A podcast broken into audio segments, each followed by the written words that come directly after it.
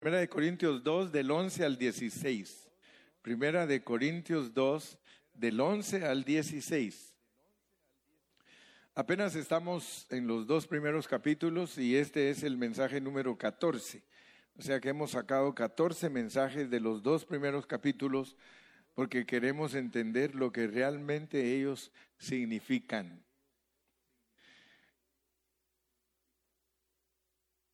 Recuérdense siempre que para entender bien la Biblia, uno tiene que meterse en el pensamiento del escritor.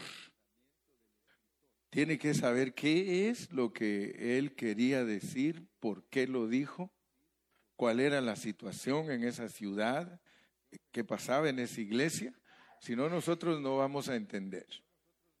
Y lo vamos a tomar fuera de contexto y vamos a hacer como hace la tradición cristiana, que de todo enseña, pero no enseña bien. Nosotros tenemos que saber que la tradición cristiana apostató. La, la tradición cristiana está en apostasía. Por eso nosotros tenemos que levantarnos con un corazón sincero ante Dios y pedirle en oración que nosotros no participemos ya más de tradiciones de hombres y que nos enseñaron cosas que ya caducaron ya caducaron porque ahora hay cosas mejores y más excelentes. ¿Verdad? Entonces yo estoy muy consciente de eso. Por eso algunos me desprecian, pero no voy a decir como la canción, ¿verdad? Sí, algunos, ustedes deben saber que cuando uno predica la palabra de Dios bajo contexto y, y que quiere bendecir a la gente, siempre va a tener oposición. Yo siempre pienso en el profeta Ezequiel. El profeta Ezequiel, él se llamaba Ezequi. Ezequi, él. algunos no le ponen atención a los nombres, pero él se llamaba Ezequi, él. Porque muchos hebreos, al poner el nombre EL, están diciendo que el Todopoderoso está con ellos. O sea que la palabra Él significa en hebreo el Todopoderoso, ¿verdad? Por eso eh, muchas cosas llevan esa, esas dos letras agregadas. Bet-El, Bet-El, Bet es casa, Bet es casa y Él, ¿verdad? La casa de Él.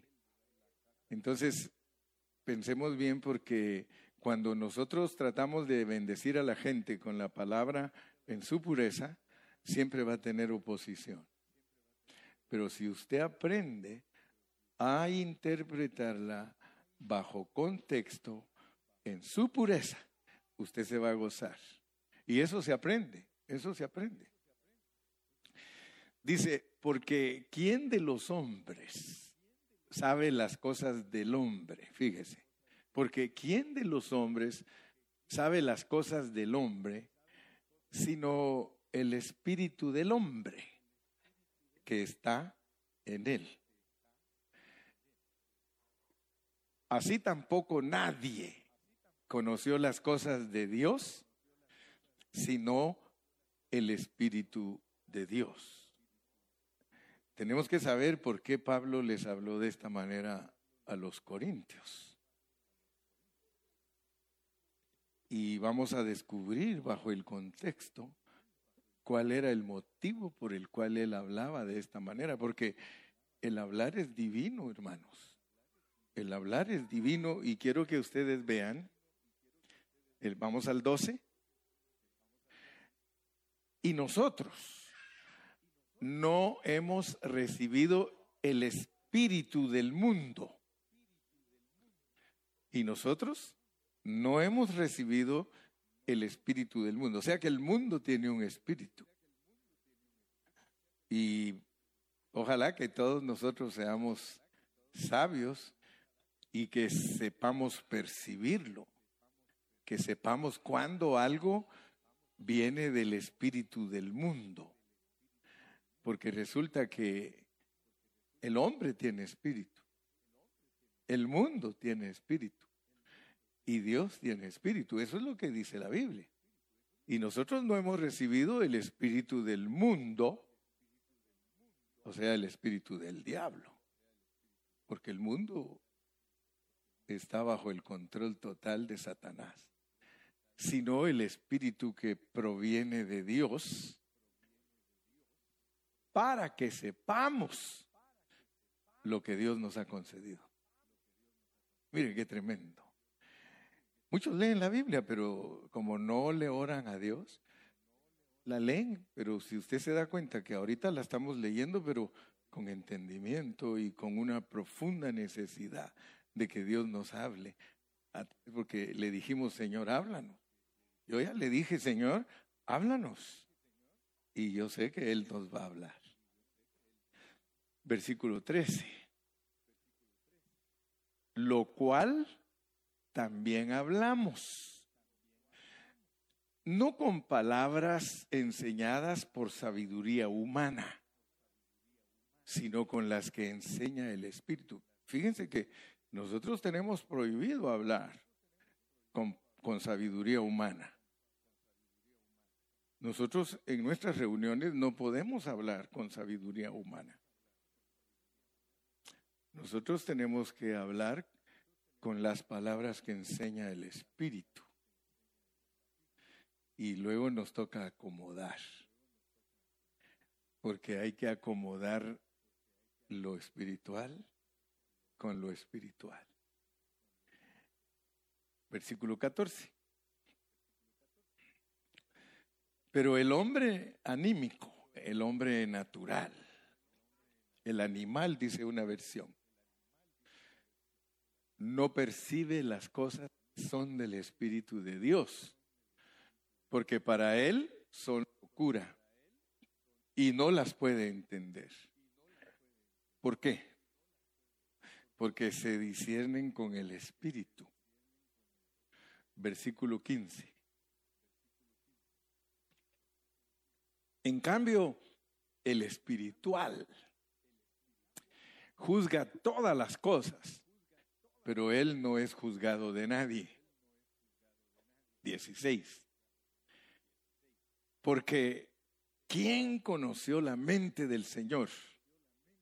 ¿Quién le instruirá? Mas, nosotros tenemos la mente de Cristo. Padre Celestial, hemos leído estos versículos del 11 al 16. Y nosotros necesitamos que tú nos ayudes para poder dar una enseñanza centrada.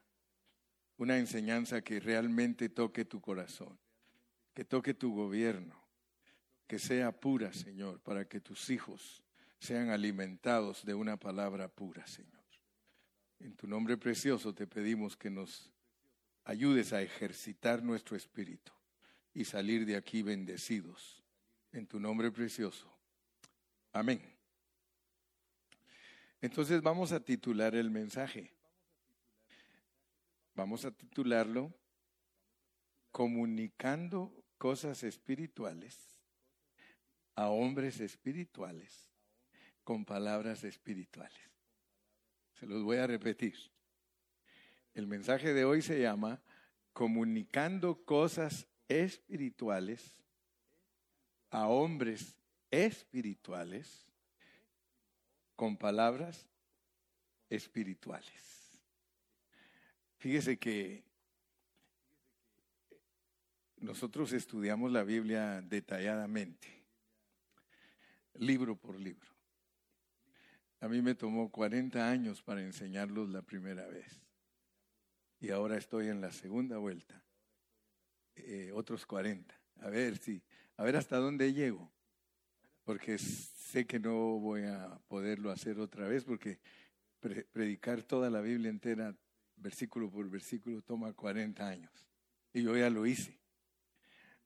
Y los primeros mensajes pues los hice sin mucha experiencia. Ya cuando tenía como 30 años ya empecé a tomar un poquito de experiencia. Pero ahora le doy gracias a Dios porque tengo más experiencia. Entonces, nuestro, nuestro estudio es detallado y muy riguroso. No vayan a creer que el hermano Carrillo está jugando a la iglesita o está tratando de ver cómo los entretiene. Forget it. Yo soy muy responsable en mis cosas y lo que enseño lo enseño en español y en inglés y si algún día aprendo otro idioma, pues lo voy a dar en otro idioma. Pero Dios me ha dado la bendición de predicar en español y en inglés todo lo que ustedes me escuchan predicar. Y para la honra y gloria de Dios hemos conquistado pastores que hablan inglés, que están dedicados ya totalmente a enseñar lo mismo que nosotros enseñamos por una razón, porque nosotros hemos orado a Dios de que nos ayude a predicar una misma cosa a todos. De tal manera que si usted va al Facebook y usted quiere oír a un pastor de México de pan de vida, va a predicar lo mismo que yo. Tal vez no está en el mismo libro porque cada quien se ocupa en el área que está. Tal vez alguien va a estar en Romanos, otro va a estar en Colosenses, otro va a estar en Gálatas, otro va a estar en Génesis, pero todos estamos enseñando la misma cosa porque es lo único que no divide al cuerpo de Cristo. Amén. Entonces para mí es una gran bendición y a algunos les he dicho ya me puedo morir tranquilo porque mi hablar produjo algo que no cualquiera lo puede lograr. Lograr que 30 pastores prediquen lo mismo, eso no voy a creer que es fácil si todos estamos en competencia. Un pastor quiere siempre sobresalir del otro, pero aquí no estamos en eso porque entonces los confundimos a ustedes. Y nosotros no queremos confundir a la congregación. Queremos que la congregación tenga una palabra pura. Entonces, nuestra enseñanza y nuestra predicación se centra en Cristo como nuestra vida, con el propósito de cumplir el propósito eterno de Dios. A veces les tengo que repetir los conceptos porque pareciera que fueran solo un palabrerío, pero no. Nosotros estudiamos la palabra de Dios tomando a Cristo como el centro de la Biblia para hacer nuestra vida y que de esa manera nosotros podamos cumplir el propósito eterno de Dios. Ese es el mensaje más puro que hay en la Biblia de que Dios entró en los hombres para hacerlos participantes del propósito divino. Si nosotros no estamos conscientes del hablar de Pablo y no sabemos qué es lo que Pablo enseñaba, vamos a oír mensajes y mensajes mensajes y nunca vamos a saber cuál es el meollo del hablar de Pablo, cuál es su esencia, por qué él tenía que hablar estas cosas. ¿Por qué les habló de una manera a los de Corinto? ¿Por qué le habló de otra manera a los de Tesalonicenses? ¿Por qué les habló a los de, de Galacia? Etcétera, etcétera. Pero cuando unimos todas las epístolas, concuerdan todas con un solo mensaje. 14 epístolas con un solo mensaje analizado desde todos los puntos de vista del apóstol. Amén. Entonces, yo quiero que veamos el 2.13. Vamos a estar aquí en esos versículos que leímos y vamos a estar hablando de ellos. 2.13 dice, lo cual también hablamos, no con palabras enseñadas por sabiduría humana. O sea que si nosotros verdaderamente queremos tocar el corazón de Dios, si nosotros queremos verdaderamente que las personas que nos escuchan entiendan bien la Biblia, nosotros tenemos que usar las palabras que nos enseña el Espíritu Santo. No las palabras que nos enseñan los teólogos o los eh, filósofos, porque el problema que tenía Corinto era que ellos eran griegos y ellos estaban muy interesados en la sabiduría humana. O sea que Pablo entró a esa iglesia consciente de que iba a hablar con personas que atesoraban los títulos seculares. Yo me imagino que habían doctores ahí, que habían hombres eh, de una alta educación secular. O sea que por eso Pablo cuando llegó con ellos tenía que llegar con mucho cuidado y de hecho vamos a encontrar un versículo que dice que él ahí con ellos estuvo con mucho temblor y con mucho temor. Porque no vayan a creer ustedes que es fácil hablarle de Cristo a las personas que están llenas de conocimiento. Y se los digo con todo mi corazón, es difícil predicarle a las personas que tienen conocimiento secular. Si, es difícil enseñarle a los hermanos que saben de todo, porque hay hermanos que saben de todo. Ustedes saben que lo peor que le puede pasar a uno es saber mucho porque ya no le puede enseñar nadie. Ese es el problema más serio de nosotros, saber mucho. Por eso uno de los filósofos famosos dijo, yo solo sé que no sé nada. Y Pablo hizo lo mismo. Miren cómo hizo Pablo. Vamos al capítulo 2 y versículo 1. 2, 1 y 2. Dice, así que hermanos, cuando fui a vosotros para anunciaros el testimonio de Dios, no fui con excelencia de palabras o de sabiduría. Versículo 2. Pues me propuse no saber entre vosotros cosa alguna. Si usted quiere enseñarle a alguien, usted siempre vaya no sabiendo nada. Porque si usted eh, sabe mucho, usted no le va a poder enseñar a nadie, porque el otro va a creer que él sabe más que usted. Me propuse no saber entre vosotros cosa alguna, sino a Jesucristo y a este crucificado. Entonces Pablo llegó con los corintios y con un pensamiento propuesto, no sé nada más que Jesucristo y crucificado. Si ustedes leen la historia de Pablo, Pablo era un hombre bañado en letras. Pablo era un hombre saturado de filosofía y conocimiento. Él era fariseo de fariseos, hebreo de hebreos. Él era un hombre que estaba enamorado de todo lo que sabía. Pues cuando él llegó a Corintios, cuando llegó a Corinto, ahí estaban todos los que estaban enamorados de su conocimiento. Por eso yo te aconsejo a ti, hermano. Cada vez que tú quieras aprender algo, no sabes nada. Si sabes, ya ninguno te va a enseñar. Entonces, las cosas espirituales son comunicadas con palabras espirituales a hombres espirituales. Pero nosotros queremos saber qué significa en el hablar de Pablo hombres espirituales. ¿Qué significa eso? Porque puede ser que nosotros ya siendo cristianos por muchos años no sepamos ni lo que es un hombre espiritual, pero no de acuerdo al concepto tuyo, sino de acuerdo al concepto de Pablo. Amén. Eso hace diferencia. Porque puede ser que yo te pregunte a ti, a ver hermano, ¿qué es un hombre espiritual? A ver hermano, es un...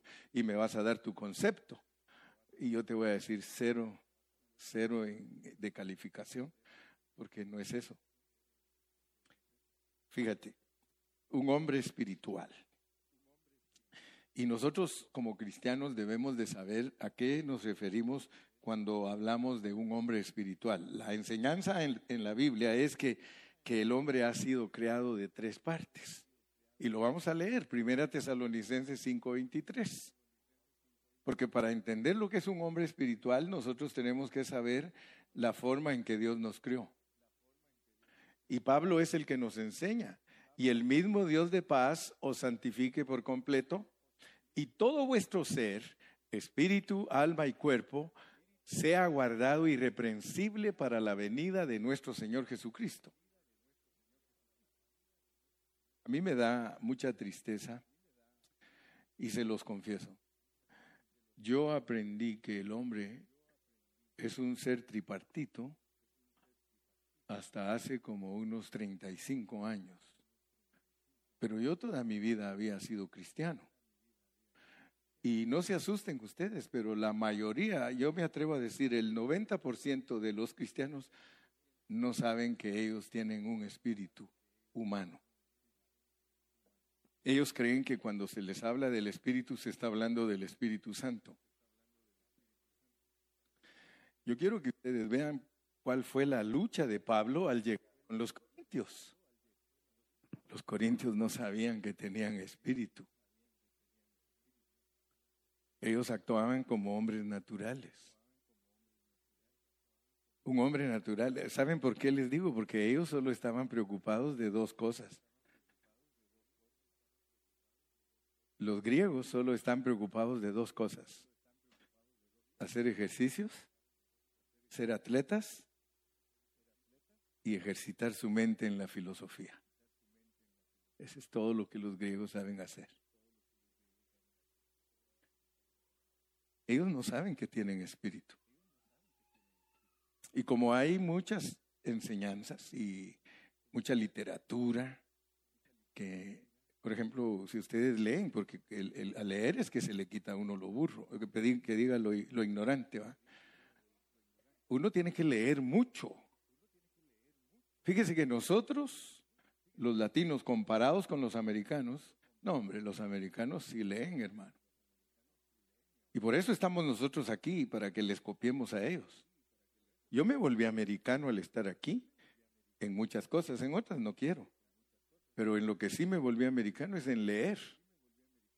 Porque los, los latinos profesionales, le estoy hablando de gente profesional latina, lee durante toda su vida un profesional latino, doctor, abogado, ingeniero, lee lo más 160 libros. Un americano lee en toda su vida 1.600, 1.800 libros. Ahora, no estamos hablando a que lea la Biblia usted, porque la Biblia tiene 66. Usted debe ser un latino que lee la Biblia. Amén. Aunque no hayan aménes. Pero quiero decirle pues que tristemente mucha gente no sabe que tiene espíritu. Y como creyentes de Dios, el Espíritu de Dios ahora mora en nosotros. Usted tiene que saber eso, como cristiano fiel y bien instruido, usted tiene que saber que tiene dos espíritus. Usted tiene dos espíritus. Tiene el espíritu suyo y el espíritu de Dios. muchos cristianos como no saben eso, ellos no entienden muchas partes de la Biblia. Debemos de saber entonces que cuando vino el Espíritu de Dios a nuestro espíritu, eso es maravillosísimo, tremendísimo y muy difícil de discernir. Porque muchas personas saben que el Espíritu Santo es Dios, pero no saben que Dios se mezcló con el hombre. La iglesia es la mezcla de Dios con el hombre. Pero mucha gente no está consciente de eso. ¿Por qué los cristianos viven como viven? Porque no están conscientes de lo que Dios realmente les ha dado. La iglesia es la mezcla de Dios con el hombre. El espíritu con mayúscula, que es Dios, se une al espíritu con minúscula, que es el hombre, y entonces ahora tenemos un E. -E. Ahora usted puede decir, yo soy un E. -E. ¿Eh? Soy un E. -E. ¿Eh? Nosotros estamos mezclados. Como cuando uno hace café con leche. El café y la leche se llama café con leche porque nunca, nunca pierden su, su propiedad. Ahí está el café y ahí está la leche. Pero el té, eso es diferente el té, porque el agua se vuelve té. Pero el café con la leche, ni la leche se vuelve café, ni el café se vuelve leche, sino no se llamaría café con leche, por favor. Nosotros somos una mezcla de Dios y hombre. Por eso les dije que eso es profundísimo y eso es oculto para los que se pierden y está oculto en muchos que son cristianos que no se van a perder, pero nunca lo van a descubrir. Al hablar nosotros de que el que se une al Señor, un espíritu es con él, ahí está en la Biblia. Primera de Corintios 6, 17. Ya saben que siempre les doy la Biblia porque yo no quiero que después vayan a decir, el pastor como que es un poco adivino, quiere adivinar o es supersticioso. No, no, no. Pero el que se une al Señor, un espíritu es con él. Entonces cuando usted estudia a Dios como espíritu, ahí está usted con él. Por eso leer el Nuevo Testamento es bien difícil porque es correcto que cuando se habla del Espíritu Santo, se está hablando del Espíritu mezclado. Y es correcto cuando se está hablando del Espíritu del hombre cristiano, es el Espíritu mezclado. Entonces se nos pone bien difícil el panorama porque en la Biblia cuando se habla del Espíritu con mayúsculas se está hablando de Dios y nosotros. Y cuando se está hablando con el Espíritu con minúsculas se está hablando de nosotros y Dios. Entonces, ustedes ahora van a saber lo que es un hombre espiritual. De acuerdo al, al pensamiento de Pablo. ¿Verdad? El hombre espiritual es aquel que aprende a vivir por el espíritu que vino a él. No es algo inalcanzable, no es algo que no, podemos ver. El hombre espiritual, de acuerdo al pensamiento del apóstol San Pablo, es el hombre que se deja guiar por ese espíritu que vino a vivir con él pero ahí lo tiene, ahí lo tiene. Usted ahí lo tiene, yo ahí lo tengo.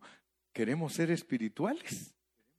Dejémonos guiar por el Espíritu de Dios. Ahora vas a entender más claro que tienes la mente de Cristo, porque algunos dicen, yo, yo como que no tengo la mente de Cristo, yo tengo la mente de un chango.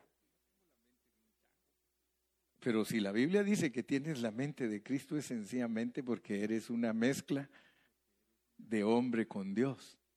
Por eso tienes la mente de Cristo, pero puede ser que ni la uses. Si a puras penas usas la tuya, ¿cómo vas a usar la de Cristo? Pero ahí está, hermano.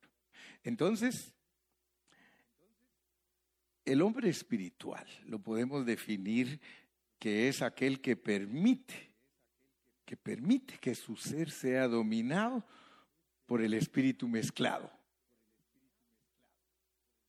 Porque al decir que el hombre espiritual es el que permite que su ser sea, eh, sea dominado por el espíritu mezclado, estamos hablando de que nosotros vamos a vivir en nuestro espíritu, pero ahora ya sabes que el vivir en tu espíritu es vivir en el espíritu de Dios, porque el espíritu de Dios está mezclado contigo. Entonces, cuando tú dices que vives en el Espíritu, te estás refiriendo al Espíritu mezclado. No es sencillamente solo tu espíritu. Bueno, creo que con ese trasfondo puedo empezar a predicar. Ya expliqué, eso se llama preámbulo.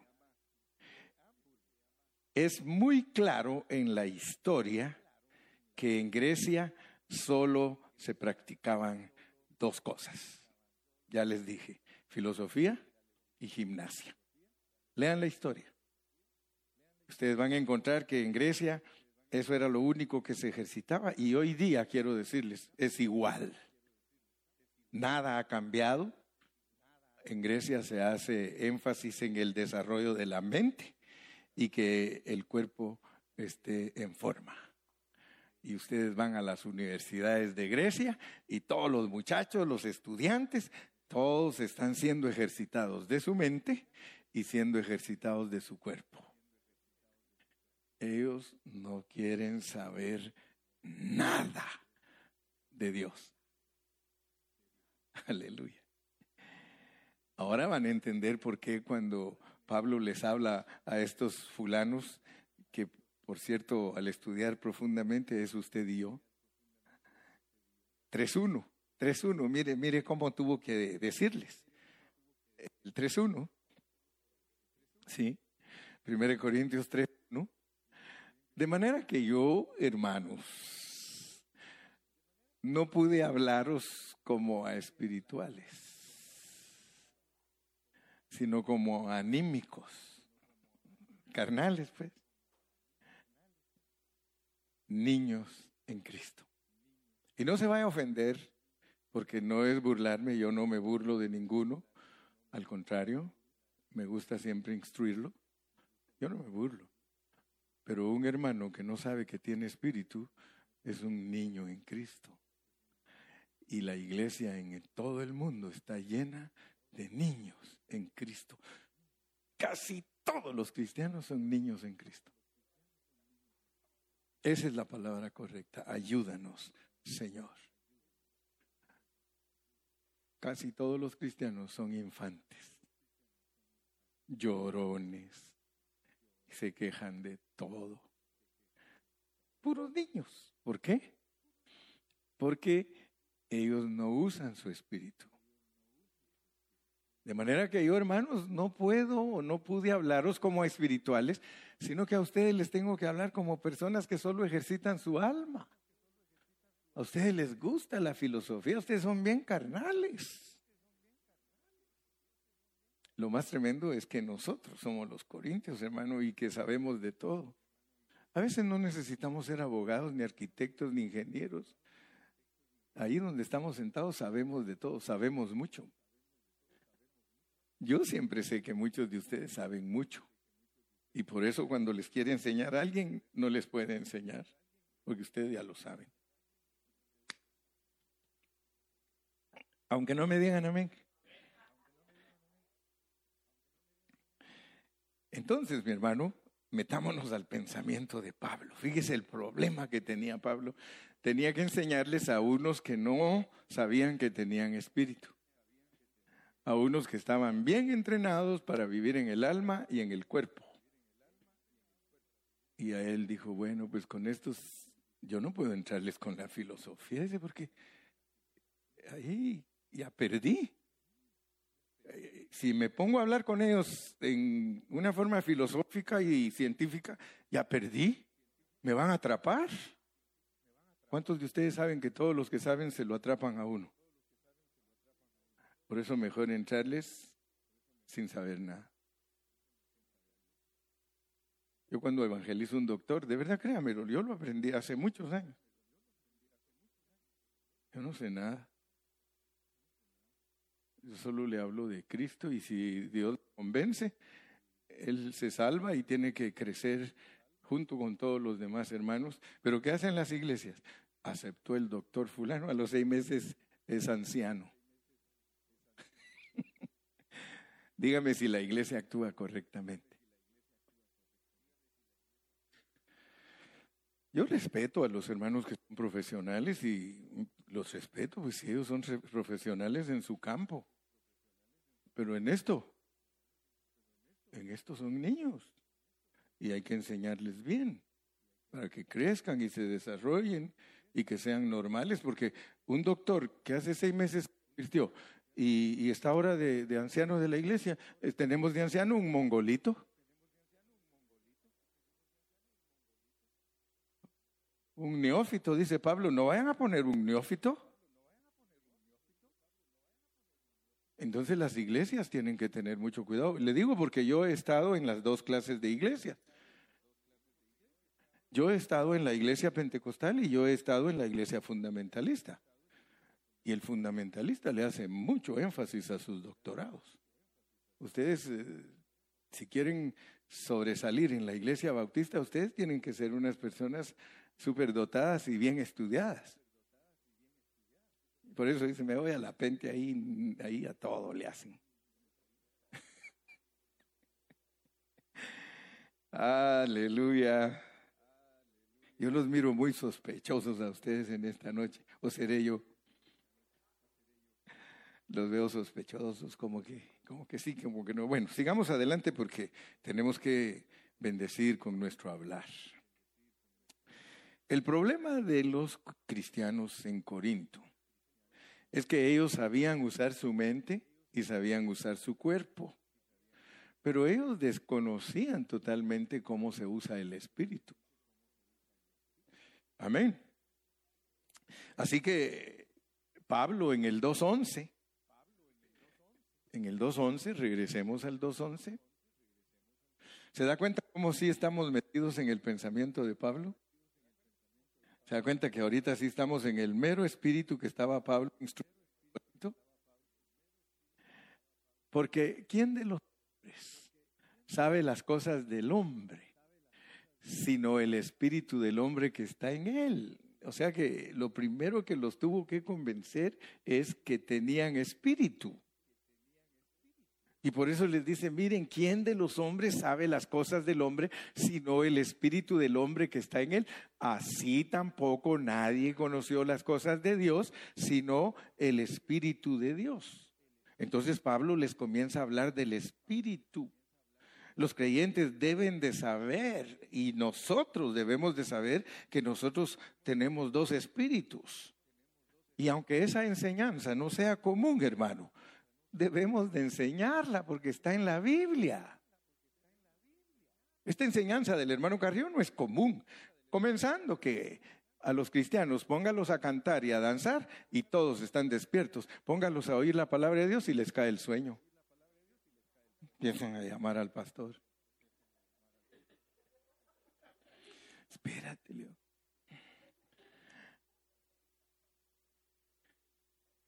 Dejen de estarme llamando y ahora terminar. Sí, a los cristianos cuando se les pone a estudiar la Biblia, no se sienten muy confortables. Entonces algo, algo está fallando. Pablo les enseñó que el espíritu del hombre conoce las cosas del hombre.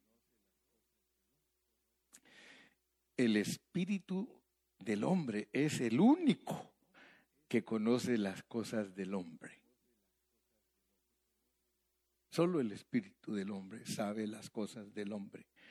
Asimismo, dice Pablo, solo el espíritu de Dios conoce las cosas de Dios. Hermano, ¿quién puede conocer las cosas de Dios? El Espíritu de Dios. Y como el Espíritu de Dios está en tu espíritu, te puede pasar toda la sabiduría de Dios.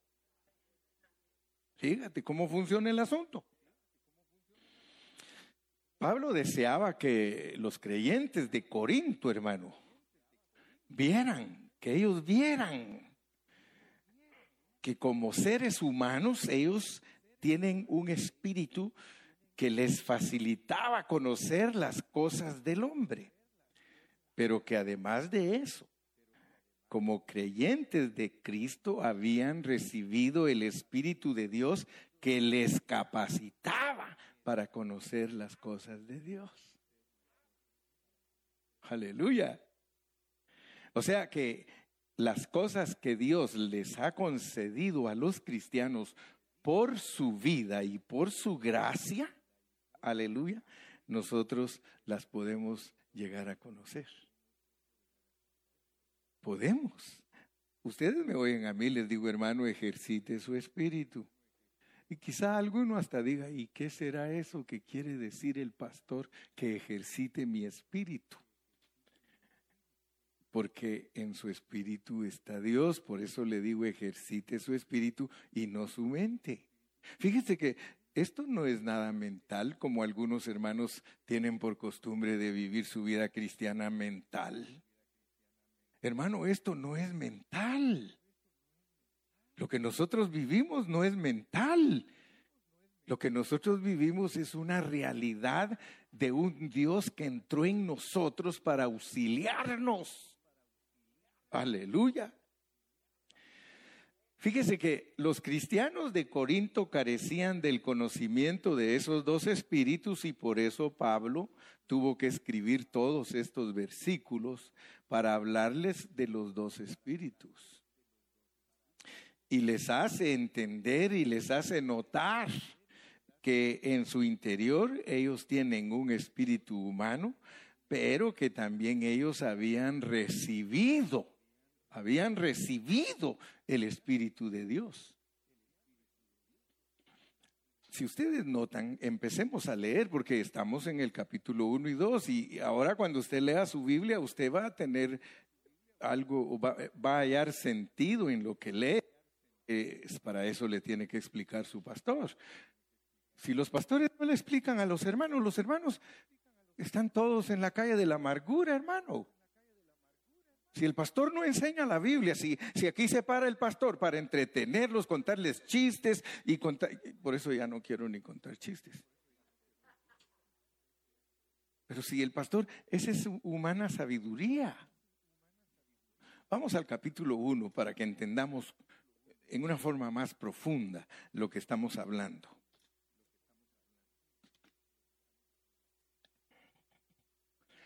Pablo quería que los corintios entendieran. Y por eso el versículo que se me escapó que les iba a dar era en donde dice,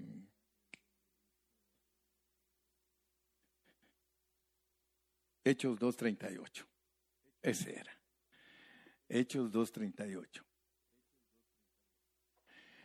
Pedro les dijo, arrepentíos y bautícese cada uno de vosotros en el nombre de Jesucristo para perdón de los pecados y recibiréis el don del Espíritu Santo. Todos los cristianos, desde el momento que creen en Cristo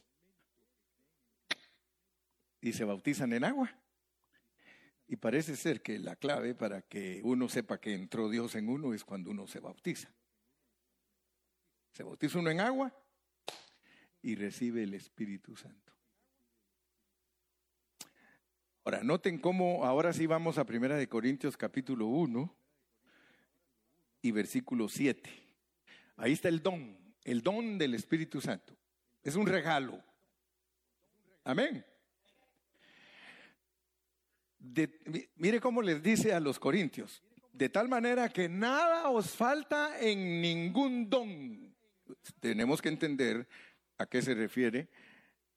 Que a los corintios cuando, cuando Cristo los salvó no les faltaba nada en ningún don y quiero que sepan ustedes que son dos, los dos dones iniciales. De eso no les faltaba nada a ellos. Los dos dones iniciales son, cuando uno cree y se bautiza, le dan el don del Espíritu Santo, uno tiene vida eterna, ya nunca se va a morir. Nunca. Nunca para que sepan bien todos y los que nos están viendo por tele. Nunca, nunca, nunca.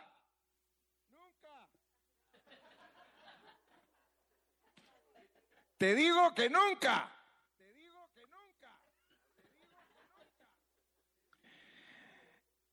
Todos los cristianos deben de saber que cuando creen en Cristo y se bautizan en agua, Dios les dio el Espíritu Santo, que es la vida eterna.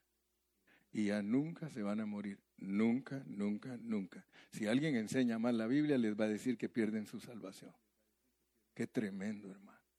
Qué tremendo. Por eso usted debe estudiar la Biblia.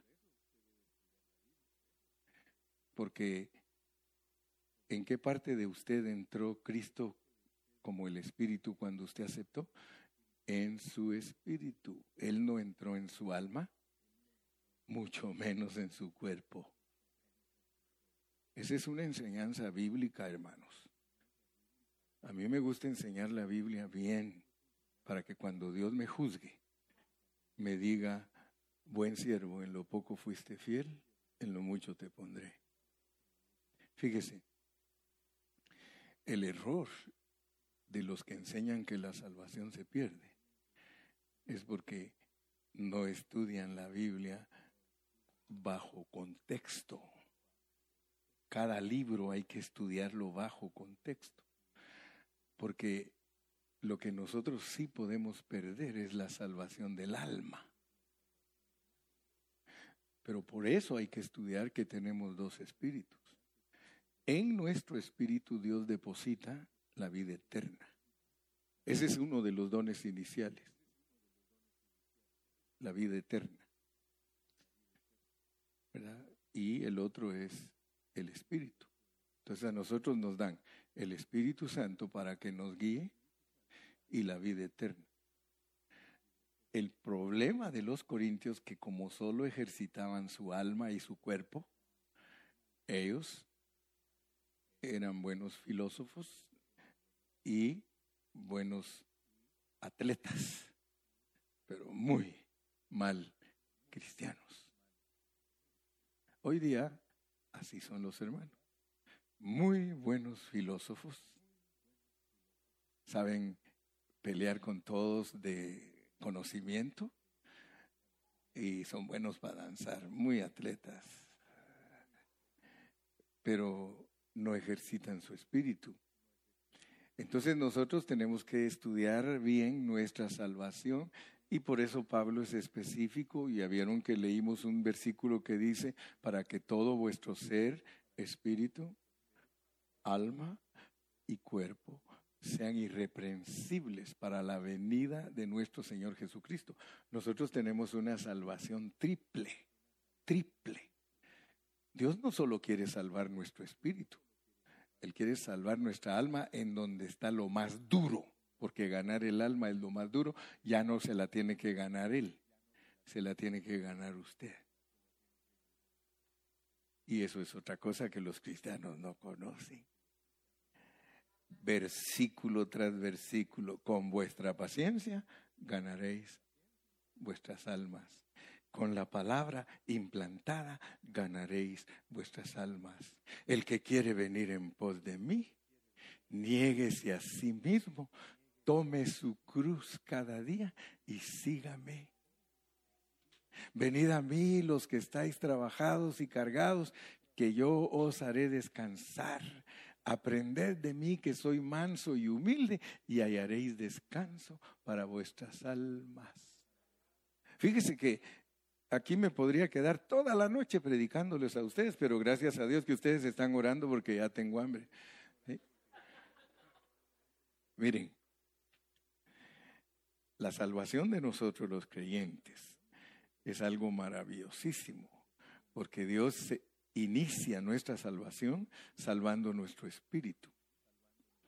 Luego se extiende a nuestra alma y de último a nuestro cuerpo.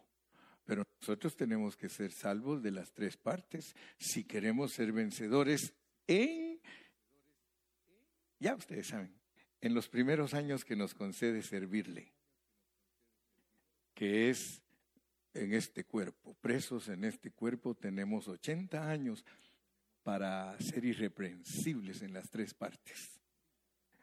Pero si nosotros no aprovechamos como los corintos, que no ejercitaban su espíritu, todo el tiempo eran babies, todo el tiempo eran carnales, y si usted es uno de ellos, pues bienvenido porque no lo podemos rechazar. Porque yo sembré y Apolo regó, pero el crecimiento lo da Dios. Nosotros no podemos ayudarlo a crecer a usted. El único que da crecimiento en usted es Dios. Nosotros solo la regamos. Dice, yo, yo sembré, dice Pablo, y Apolo regó, Apolo era que la regaba. Pero el crecimiento lo da Dios. Entonces, nosotros tenemos que entender que debido a que Dios vive en nuestro espíritu, le conviene a nuestra alma que se deje dominar por el espíritu. Y usted tiene que aprender a vivir en el Espíritu, porque de otra manera usted no va a ser vencedor. Cuando Cristo regrese, si usted no es irreprensible en sus tres partes, usted no puede tomar parte eh, de vencedor en el arrebatamiento. Hay muchos hermanos que tienen unos conceptos del arrebatamiento, pero todos distorsionados y todos cambiados, hermano, cuando la palabra nos, es la única que nos regula. Pablo sí nos enseña cómo podemos ser los que participen en el arrebatamiento como vencedores. Él dice, ¿quieres ser vencedor? Tienes que, cuando Cristo regrese, tienes que ser irreprensible. Por eso está en Tesalonicenses, porque Tesalonicenses habla de la venida de Cristo, del retorno de Cristo. Dice, ¿quieres ser vencedor? Tienes que ser irreprensible para la venida de Cristo, de tu espíritu, de tu alma y de tu cuerpo. De otra manera, tú eres un cristiano derrotado, derrotado. Eres un bebé de 1 Corintios 3 un carnal de 1 Corintios 3. Pero si tú estás ejercitando tu espíritu y estás consciente, porque para, para que ejercites tu espíritu, te tienen que enseñar cómo se ejercita. Y por eso estamos aquí para aprender cómo nosotros podemos llegar a ser los vencedores del Señor. ¿Verdad? Porque entonces después, cuando ya uno, el poder del Espíritu invade el alma, porque no es lo mismo que Cristo esté en ti a que no es lo mismo que tú estás en Cristo a que Cristo esté en ti. Porque muchos creen que eso es lo mismo. No, no, no. Tienes que estudiar las epístolas para que sepas correctamente lo que significa que tú estás en Cristo. Eso no quiere decir, eso no quiere decir que ya estás irreprensible. Que Cristo viva en ti, sencillamente que entró en tu espíritu. Pero ahora Él quiere vivir en ti, quiere tomar tu alma. Entonces ahora tienes que aprender los versículos para que Cristo haga su hogar en tu corazón, dice. Porque en muchos Cristo solo llegó a vivir y en ese hogar está relegado solo a la recámara, dice que la, la ¿cómo se llama? La, la, la grandota, la master bedroom. Welcome, Lord, to my master bedroom. Es el espíritu de uno. El master bedroom es el espíritu de uno. Y muchos hermanos son, pero bien, bien amables con Cristo, lo aceptan. Señor, bienvenido a tu recámara nupcial. Bien, aquí vamos a tener intimidad, Señor. Pero no lo dejan ni ir al baño mucho menos lo van a dejar ir a la cocina a ver qué clase de comida hacen ustedes. No, los no lo dejan ir ni siquiera al otro. Estoy hablando de nosotros como la morada de Dios, como es, la casa de Dios. Él vive aquí, pero debe de moverse en toda la casa, en todo nuestro ser, espíritu, alma, que son todos los demás cuartitos, y cuerpo, que ya es este esbelto cuerpo que Dios nos da, como dijo aquella, mira lo que hizo Dios. ¿Verdad? Entonces, nosotros, hermano, tenemos que entender la palabra. La sabiduría humana solo enseña a la gente a ejercitar la mente. Por eso los pobres corintios estaban, hermano, llenos de filosofía. Solo eso les enseñaban a ellos. Solo. Por eso yo tengo cuidado cuando enseño la Biblia, hermano, de, que no les vaya a resultar poniendo a ustedes la cabeza grandota y que se me vuelvan teólogos y que se me vuelvan como buenos disertadores de la evolución del hombre y que la ciencia y la... Hermano, mucho pastor dedica tiempo a eso y los pobres hermanos son buenos filósofos y científicos, pero bebecitos en Cristo, atrasados de allá por donde yo soy, le dice argeñado, le dicen al fruto que no crece. ¿Cómo le dicen en México, hermano, el fruto que no crece? Allá en tu tierra, Marvin, ¿cómo le dice? Polancos. Eso que dijo el hermano. poluncos, tutuncos. Yo le confieso, hermano, mire, yo con el hermano que aprendí esta manera de predicar, con el hermano Witness Lee y con el hermano Watchman Lee, yo nunca había entendido, yo nunca sabía que el hombre era espiritual, mi cuerpo, hasta que hace como 30 años, 35 años, encontré tres libritos que se llaman El hombre espiritual. Tres libritos, tres tomos escribió el hermano Watchman Nee. Y esos tres tomos, uno es para explicar todos los versículos de la Biblia que hablan del espíritu del hombre, el otro librito es para explicar todos los versículos de la Biblia que hablan del alma del hombre. Y el otro, todos los versículos que usa Dios para hablar del cuerpo del hombre. Y usted se queda asustado porque Él lo enfoca bien, hermano. Él pone que en el espíritu nacemos de nuevo, en el alma nos transforma Dios y en nuestro cuerpo nos va a glorificar. ¡Wow! Mi hermano, aunque las predicaciones no sean comunes, yo le doy gracias a Dios porque digo, Señor, yo quiero predicar la, verdad que debe, mire, tanta redundancia, la verdad que de verdad me ayude a salir de toda mi ignorancia la verdad de la Biblia que cuando yo lea, yo sepa qué dice ahí. No que me digan ni que me cuenten. Usted debe de saber qué dice ahí. Yo sé, hermano, que la Biblia es elevadísima. Yo eso ya lo aprendí. La Biblia, hermano, es elevadísima. Pero nosotros podemos ayudar a la gente a que la entienda sencillamente. Yo no voy a rebajar el mensaje, porque el resultado de rebajar el mensaje es la apostasía. Yo no voy a rebajar nunca más el mensaje. Yo voy a subir a la gente a la altura donde está el mensaje. Porque hay una norma. Hay una norma. Dice que todas las palabras que debemos de usar para que la gente entienda, son palabras espirituales. Ahora usted y yo tenemos que saber cuáles son las palabras espirituales. Son las palabras que usó Pablo, que los pastores no las usan y por eso sus ovejas están en la calle de la amargura. Porque no las usan. Dígame usted qué pastor se pone a predicar pero profundamente de su espíritu, de su alma y de su cuerpo. ¿Qué pastor se pone a predicarle a usted de que comprenda que la salvación del creyente es tridimensional. ¿Qué pastor va a usar tiempo para decirle a usted que de acuerdo a la economía de Dios, que son palabras que usa Pablo? Pablo dice, a mí me envió Dios para que enseñe su administración, la forma que Él se dispensa pero los pastores no quieren usar esos términos. Y esas son las palabras que le dio el Espíritu a Pablo para que nosotros entendamos en realidad lo que Dios está haciendo en nosotros, con nosotros y para nosotros y por nosotros. Dele palmas al Señor. Entonces,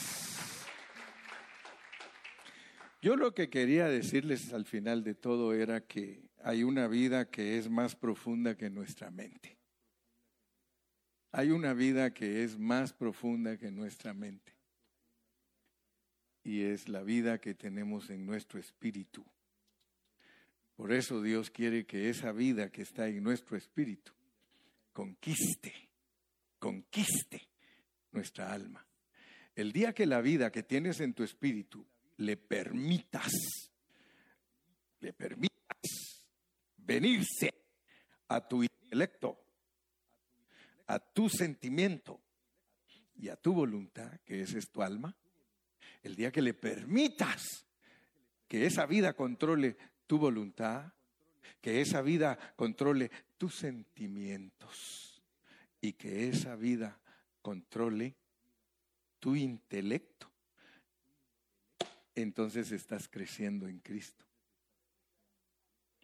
Porque entonces tu intelecto, tu sentimiento y tu voluntad, que son las virtudes que Dios te ha dado, se las vas a prestar al que tiene los atributos divinos. Y entonces vas a entender cuando predica el hermano Carrillo, porque algunos no me, no me entienden, porque como no han estudiado conmigo, no me entienden todavía, pero después de varios años dicen, ahora entiendo al pelón. Sí, algunos me han dicho, ¿sabe que No me dicen pelón, pero ya casi me dicen. Dice, fíjese, pastor, me dice alguno que a los 10 años de estar ahí en la iglesia, al fin aprendí esto, hasta hoy entendí, hermano, ¿ves? Bueno, le digo, pues qué bueno, en otros días aprendes algo más.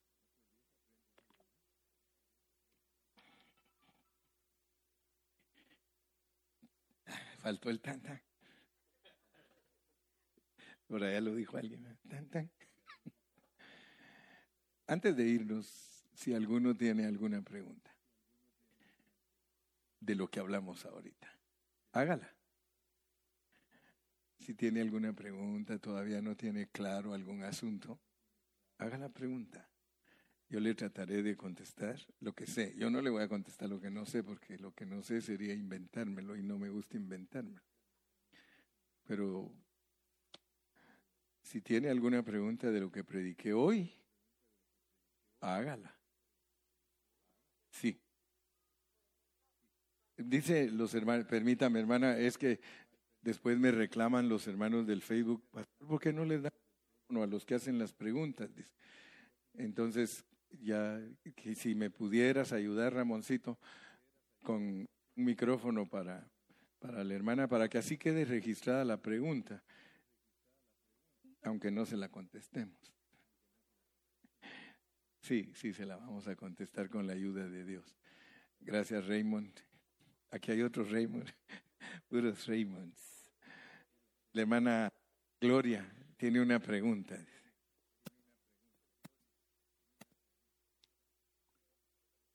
Ah, mi pregunta es, por ejemplo, ya ve que el espíritu del hombre, este, cuando aún no, no ha venido el espíritu de Dios, ¿verdad? Ah, es, es este, se puede decir que el espíritu del mundo es el que tiene el control total de, sus vidas, ¿verdad?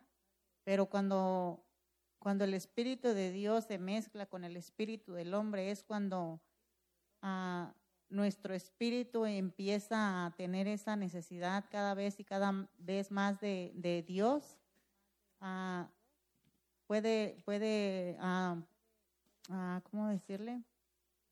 Es cuando, cuando tu mente empieza a ser renovado por, por el Espíritu de Dios mismo, porque ya está mezclado, como usted dice que, pues como el ejemplo que nos dio está excelente, porque el café y la leche, pues se mezclan, ¿verdad? Es cuando empieza uno a, a, aprender, porque se aprende, se desarrolla en nosotros a, a cómo, cómo este, pues conquistar nuestra alma para Dios, para que Él reine, para que Él nos ayude en todas las, las dificultades y las cosas que, que, pues nuestra alma está rebelde, no, no quiere dejarse sujetar al Espíritu de Dios, ¿verdad? Amén. ¿Verdad?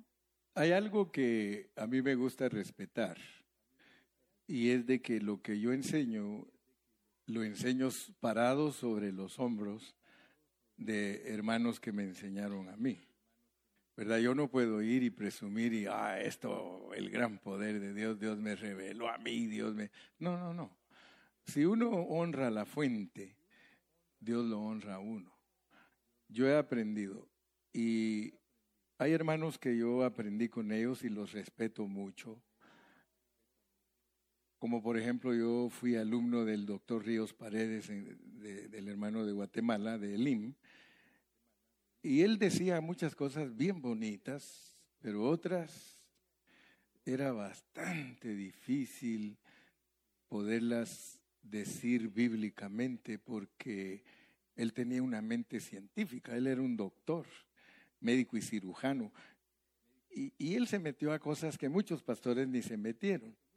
Pero por ejemplo, él hablaba de, de los espíritus, por ejemplo, el animal no tiene espíritu. Por eso ya vieron que se, la Biblia dice el hombre animal. El hombre animal dice una versión. Y cuando uno estudia todas las particularidades de un animalito, el, animalito no tiene espíritu porque el espíritu es el que le sirve a uno para hablar. O sea que el hermano enseñó que en esta tierra había gente que no tenía espíritu y que por lo tanto eran personas anímicas y él decía que el cristiano, la razón por la que tiene espíritu, dice, porque Dios vino a él. Ahora Pablo lo pone más claro, si el hermano quizás se hubiera metido, pero más tal vez, pero él siempre fue muy honesto, él siempre decía, eh, pregúntenme, pero si no les puedo contestar, decía es porque no lo sé, pero todo lo que sé, dijo, les voy a contestar. Y él ponía que habían hombres animales y que todavía hay, porque para él hay gente que no tiene espíritu. Y ustedes pueden leer la historia. En la historia se registra que las mujeres no tenían espíritu. Porque dice también de que tenemos el espíritu muerto, ¿verdad? Entonces, fíjese que para que uno pueda enseñar bien balanceado, tiene que meterse mucho, hermana, pero mucho. Yo para enseñar muchas cosas me he metido y metido y metido, busco, rebusco y contrabusco para no predicar errores. Pero, por ejemplo, los que enseñan que la mujer no, no tiene espíritu, sino que hasta que se casa le da el hombre espíritu. Y usan la Biblia para enseñar eso. Dicen que nosotros no tenemos el Espíritu Santo hasta que Cristo nos lo da. Pero el asunto es de que cuando uno ya lee y lee la Biblia, sí hay versículos donde dice que la mujer tiene espíritu. Entonces, ¿qué hace uno? Balancea la enseñanza, porque sea como sea, el que nos enseñó que la mujer no tenía espíritu, nos alegró por un tiempo. Pero luego la Biblia nos, reguló y dice, no, Dios creó, y cuando yo descubrí que Dios creó al hombre como espíritu, alma y cuerpo, está en Génesis. En Génesis. Tanto el hombre como la mujer tienen espíritu porque miren, la Biblia, el que quiere torcerla, la puede torcer. Y el que quiere enseñar otras cosas, puede enseñar otras cosas. Cuando nosotros estábamos muchachos en Guatemala, nos hacían ondas. ¿Conocen las ondas? Esas y a nosotros nos hacían ondas de hule negro que no estira mucho pero allá les dicen y nos hacían ondas de hule canche. El hule canche es ese de, el que es el que es como brown, ese híjole, ese estira hasta donde y ese era el mejor para las ondas, porque entre más la estira la piedra más avanza, ¿verdad? Entonces eh, el hermano que les mencioné, él siempre decía a los pastores, miren, ustedes pastores saben que la Biblia es de hule canche y la pueden estirar hasta donde quiera. Yo lo que le pido a Dios es de que Dios certifique que era verdad lo que ustedes enseñaban. Y siempre así les decía a los pastores. Ser pastores dice que se avientan a predicar la Biblia más profundamente que otros es como tirarse en un paracaídas, dice, y lo único que le pido a Dios es que se te abra. Entonces, eh, hay mucha especulación, pero si queremos hablar un poquito así más claro del espíritu. El espíritu lo da Dios como un órgano cuando uno empieza su vida cristiana. Es un órgano en nosotros, un órgano. Acuérdense, el cuerpo tiene órganos. El cuerpo está compuesto por órganos. Pues espiritualmente hablando, el espíritu es un órgano que sirve para como recipiente para recibir al espíritu de Dios. Ahora, ¿por qué se dice que es órgano? Porque esta vida lo puede volver una persona. Cristo entra en nuestro espíritu como órgano, pero a medida que nosotros ejercitamos nuestro espíritu, Él va a crecer. Y en vez de que nuestro espíritu continúe como un órgano, se vuelve la persona de Cristo. Entonces ya puede decir el alma, ya no vivo yo, mas Cristo vive en mí. Y todo lo de, todo lo de Cristo o sea que Él posee mi alma, la está ganando. Conforme yo colaboro en mi espíritu, Él recibe mi sentimiento. Ya no lloro por cualquier cosa, ni me río por cualquier cosa. Ya tengo un, e, el, pensamiento del chavo fríamente calculado. El chavo. Entonces, nosotros tenemos que entender, pues, cómo es que Dios, después de que Él llega a hacer su morada en nosotros y nosotros le permitimos, porque Él no es abusivo. El diablo se mete sin que le den permiso. Él no. Él está en tu espíritu y si ahí lo dejas, ahí se queda. Pero si tú le dices, ven aquí, ven, ven a mis pensamientos, ¿me invitas? Sí. Del espíritu viene a tu pensamiento, que es el líder de tu alma, y entonces te empieza a controlar. Ese es el pensamiento, ese es el intelecto. El sentimiento es reír y llorar. Tu reír y tu llorar se volca hacia la palabra. Y tu voluntad se volca hacia todo lo que Dios te pide.